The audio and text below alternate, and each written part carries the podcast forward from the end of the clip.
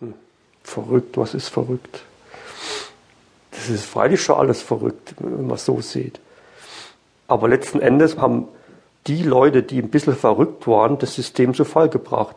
Die Leute haben die Wende herbeigeführt, die was riskiert haben, die mit den Füßen abgestimmt haben, die dieses Land verlassen haben, die dieses Land haben ausbluten lassen, die Angepassten, die Schwachen, die alles erduldet haben, die haben die Wende mit Sicherheit nicht herbeigeführt. Die haben zwar dann profitiert, teilweise, aber herbeigeführt haben sie schon auch ein paar Verrückte. Samstag, 3. März 1984. Eine klirrend kalte, eine dunkle und klare Winternacht. Jürgen, sein Bruder Roberto und Kumpel Peter schleichen durch den tief verschneiten Fichtenwald. Über ihre Wintersachen haben sie sich weiße XXL Baumwollunterwäsche gezogen, Tarnkleidung, mit der sie nur schwer zu erkennen sind. Ihr Entschluss zu flüchten ist keine spontane Entscheidung, sondern das Ergebnis einer jahrelangen Entwicklung. Das entscheidende Schlüsselerlebnis war dann, als ich zur NVA musste.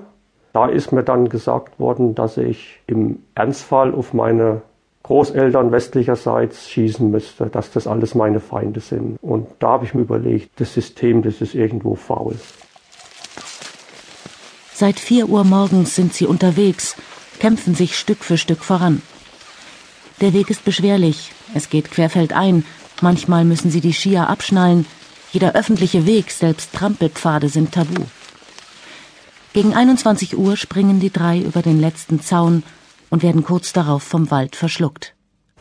Das ist hier jetzt das Minenfeld, was wir jetzt hier betreten, das ehemalige.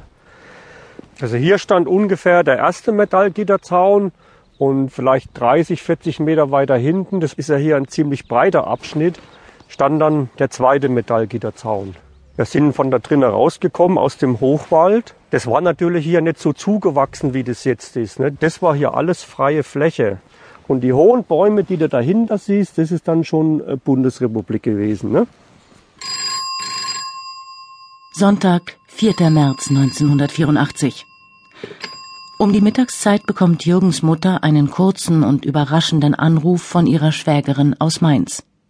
Die Frau ist völlig ahnungslos. Helga, hör, denen geht's gut, macht dir keine Gedanken, mehr kann ich nicht sagen. Und da habe ich gesagt, Christa, was meinst du denn jetzt? Und da hat sie schon einen Hörer aufgelegt. Ich musste unten telefonieren bei unserer Hausfrau. Damals hat ja selten jemand ein Telefon gehabt. Bin ich rauf. Ach Mensch, denke ich, die sind fort.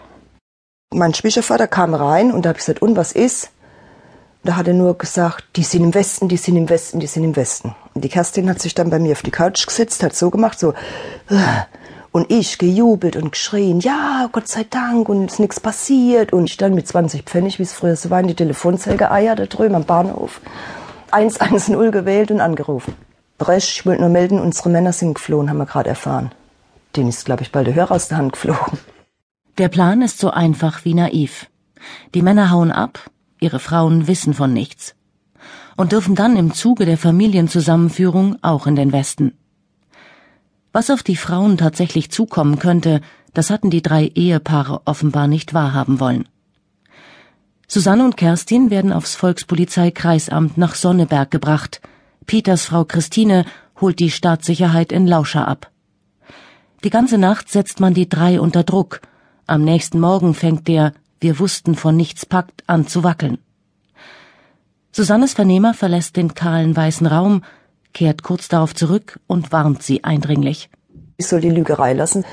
Die äh, Kerstin, die war ja im Nebenzimmer, die hat alles erzählt, brühwarm, und dann hat er mir halt Fakten auf den Tisch gelegt und da wusste ich, aha. Die drei Frauen sind als Mitwisserinnen enttarnt und werden in die Hölle geschickt. Die Untersuchungshaft in Suhl dauert sechs Wochen.